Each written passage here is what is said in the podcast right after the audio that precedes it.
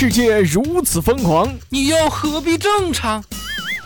乱评时事，笑谈新闻，欢迎收听，我们都要疯。每天陪你笑一回。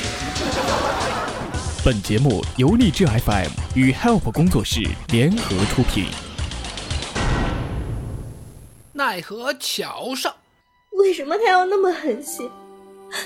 我肚子里都有他的血脉，他为何还要那样对我？为什么不能手下留情？打死我，他真的就好受了吗？他的良心过得去吗？少他妈废话，赶紧把汤喝了，下辈子不要再做蚊子了。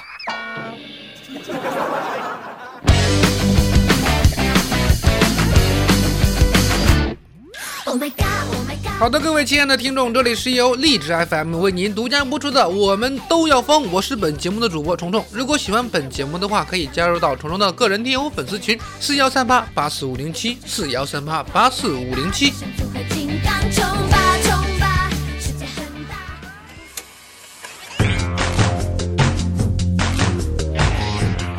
我有一个主播朋友叫青蓉啊，叫蓉蓉吧。有一天我在家看电视的时候，他突然跑过来问我：“啊，你去我房间了吗？”我说：“是啊。”我说：“是啊，蓉蓉，我今天过来找你没在，我我以为你在房间呢。”然后蓉蓉说：“那那你看到我老公了没有？” 我咬了一口黄瓜说道：“蓉蓉，你疯了？你都没有男朋友，更没有结婚，你哪来的老公啊？”嗯，这黄瓜不错，就有点味儿。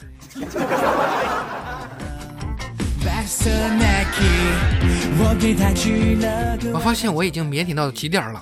比如说，昨天走在街上，我发现一个漂亮的妹子钱包掉了，我捡起来都没好意思和她说。啊，好害羞啊！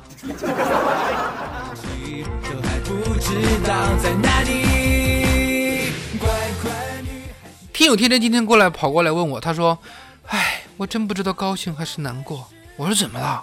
他说：“今天他和五百万擦肩而过。”没有把握好机会，哦，这样啊，那那天真是吧？以后还是有机会的，对吧？毕竟运钞车开那么快，你也追不上啊。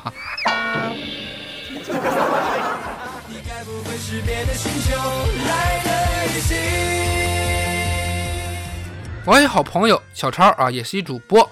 前两天我们两个一块出去唱歌，然后上厕所的时候，我是大的，他是小的。然后当我蹲下的时候，我听见小超在那哼着小曲儿。一生要强的爸爸，我能为你做些什么？哎，突然唱到这儿，我说了一句：“超有纸吗？”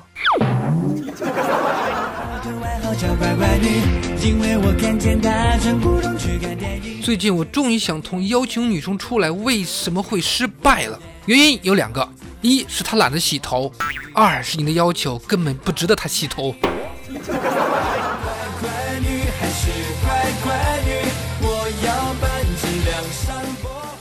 那下边这个事儿，这个这个妹子是不是 因为也是懒得洗头，还是根本不值得洗头呢？高校男生摆蜡烛求爱，被保安用灭火器扑灭。本是一场浪漫的大学生蜡烛求爱，女主角却没有等来，等来的却是学校保安手中的灭火器，三下五除二的把蜡烛全部扑灭。扑灭求爱蜡烛的保安表示：“呃，他们尊重大学生表达爱意的行为，只是被求爱的女生一直没有出现。按照学校规定和安全考虑，他们才把火给扑灭的。还好有保安心疼啊啊，不然尴尬癌要犯了吧？我说小伙子，你改明儿提着四两猪蹄儿、三瓶二锅头、一颗后悔的心去感谢保安吧。我觉着啊，这心目中求爱有四大俗：送玫瑰、点蜡烛、放烟火、挂横幅。”啊，碰上不喜欢的人，对方的声势浩大程度和自己心里恶心的程度应该是成正比的吧？是的，不作就不会死，人也是这样。